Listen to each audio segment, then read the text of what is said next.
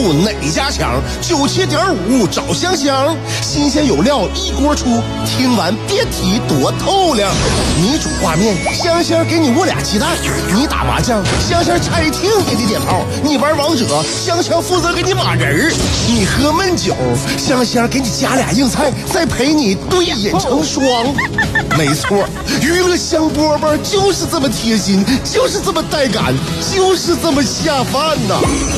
十年的欢声笑语，十年的与你相伴，梦想成为经营快乐的百年老店。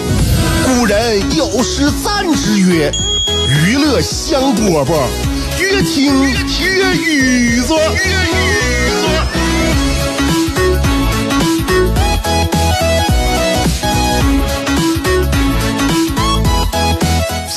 中的娱乐香饽饽，每天跟大家说一说那些细碎的事儿。那些细碎的事儿，每天都会在我们的心目当中给我们产生一些这心理上的涟漪。然后呢，我们分享之后，希望跟大家这些涟漪之间能够产生一些的共鸣啊。这个心态呀，心态要好，真的心态要好。你就是现在我们跟身边的人只要一交流的话，就会发现呢，家家的不同，这种不同呢会。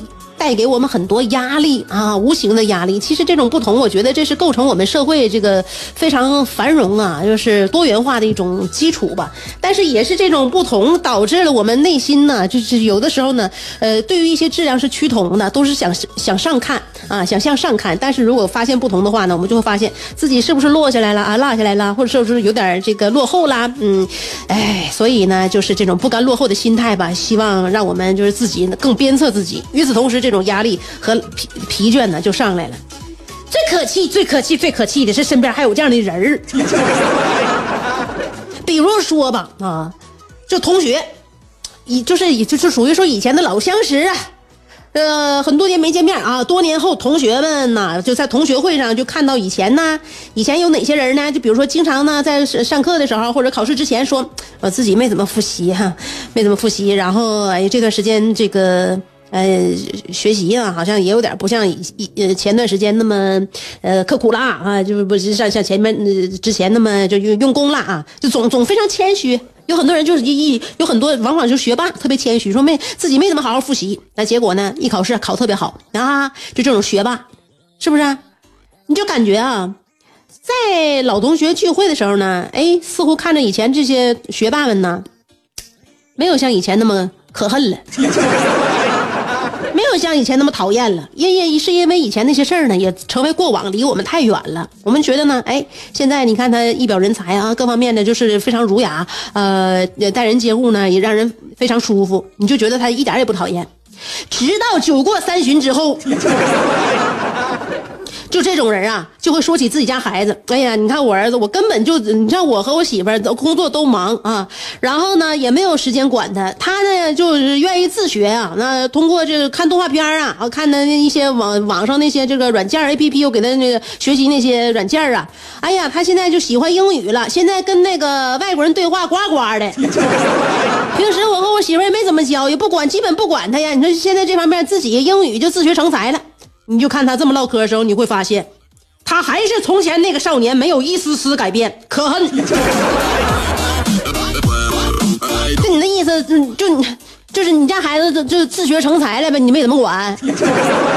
像你当年似的呗，像你当初似的呗，学习根本没怎么学，复习之前考试之前根本不复习，完最后考的就特别好呗，是不是？就我们家的就是教都教不会。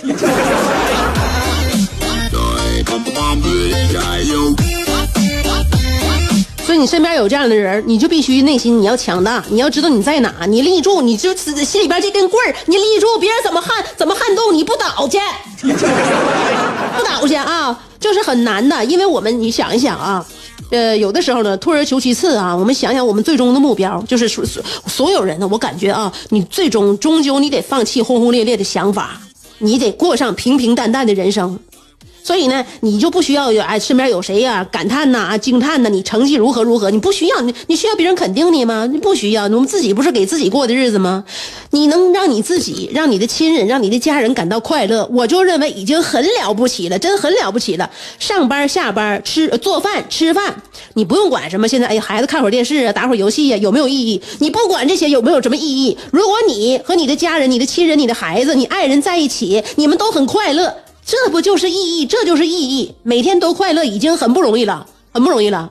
那有人说了，尤其是一些孩子家长说，那不行啊，那孩子到小的时候你不基础打好，现在他是快乐了，长大能快乐吗？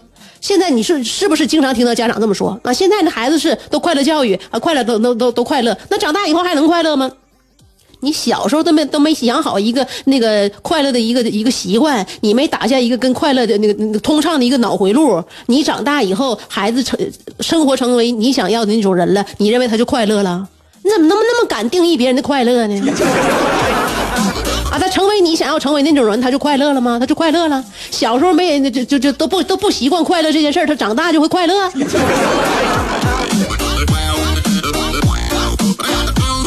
太自信了，家长太自信，就觉得孩子以后但凡他成为这样的人，他就能快乐。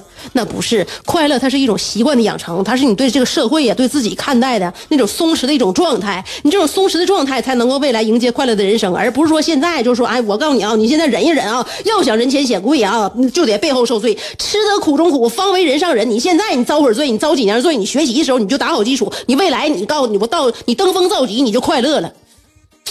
我感觉啊，我感觉我们呐。经历太浅，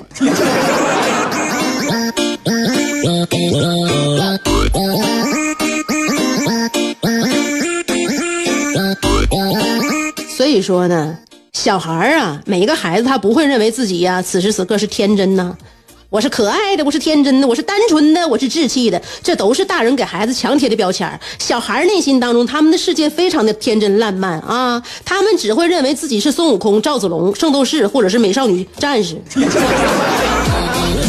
是谁打破了他们的梦想？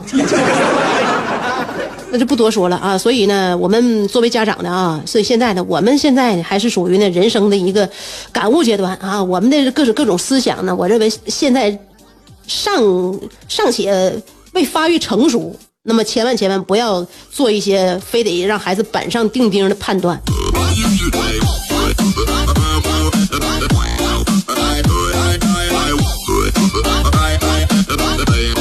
娱乐香饽饽正在直播一段版花，我们接下来更加有意思。在想你的路上颠沛流离。在自己的世界里孤芳自赏，在别人的目光里随遇而安，在快乐的节奏里占山为王。有时候人生不如一幅陶渊明，有时候多情不如一行李商隐，有时候祝福不如一曲蔡国庆，有时候快乐不如一段李香香。娱乐香饽饽，欢迎继续收听。到达了高潮，高潮，感觉人生已经到达了巅峰，巅峰，好多梦，好精彩。我就是 DJ。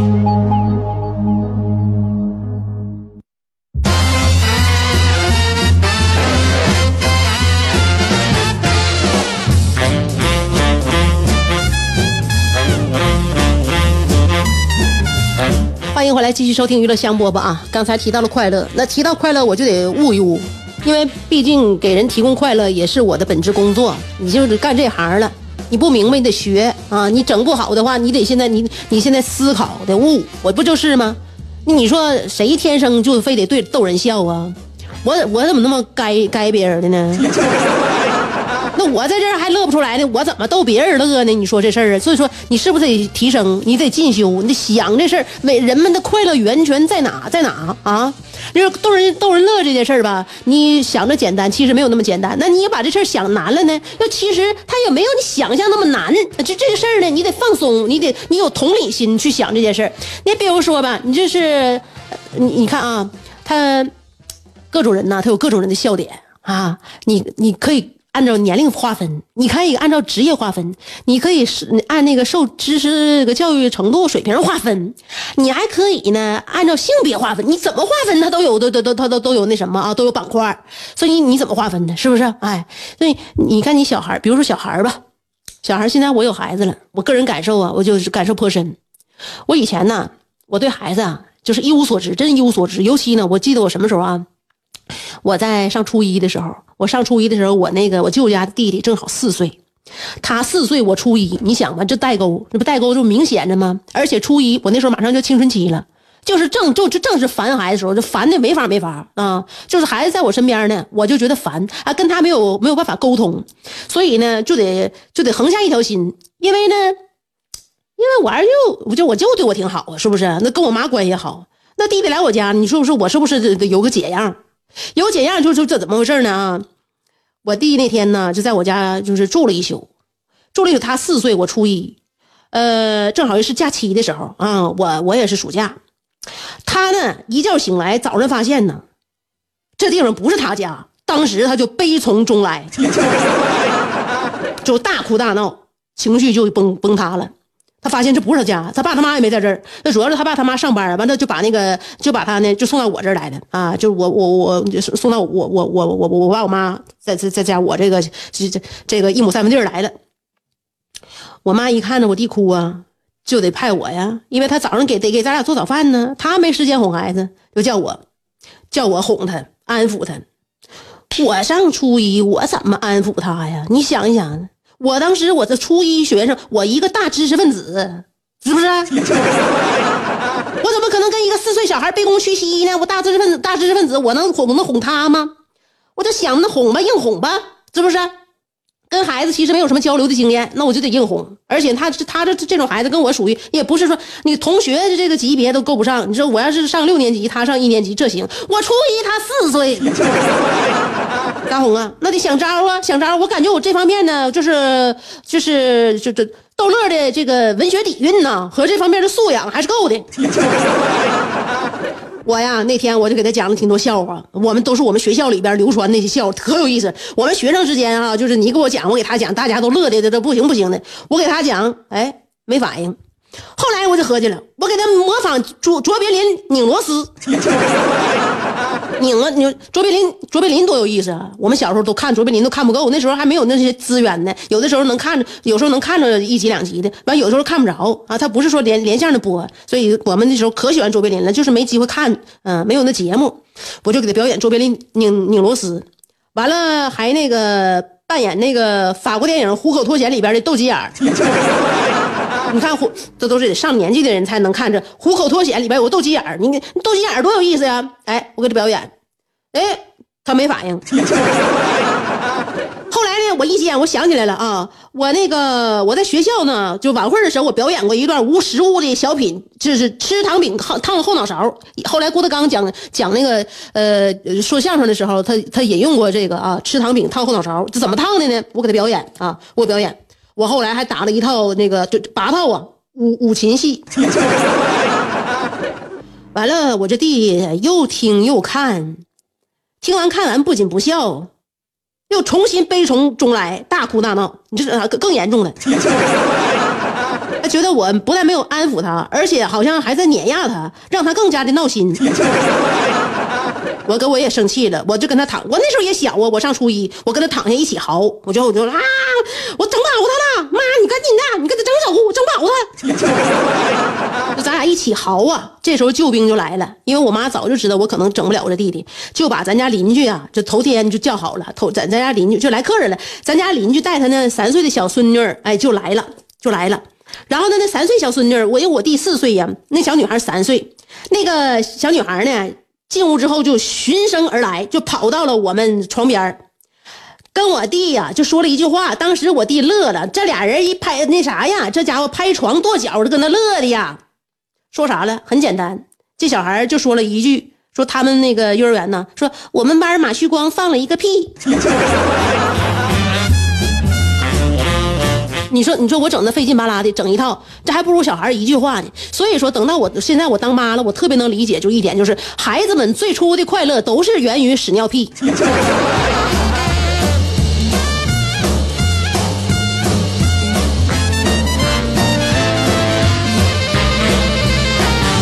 所以你不论逗乐谁，你要太高看他，你就逗不乐他了。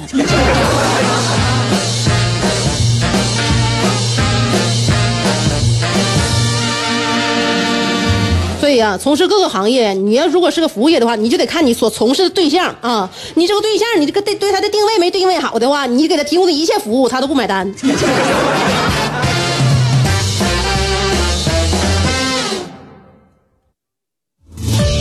你是不是还在被这三个问题困扰？我是谁？我在哪儿？怎么还不开饭？你是不是还在纠结？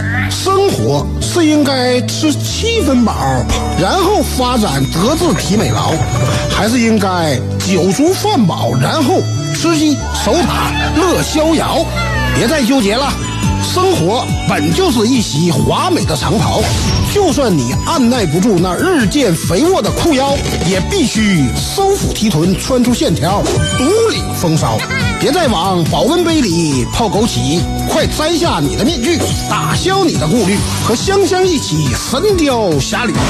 当你不快乐的时候，提香香，提香香，好使好使。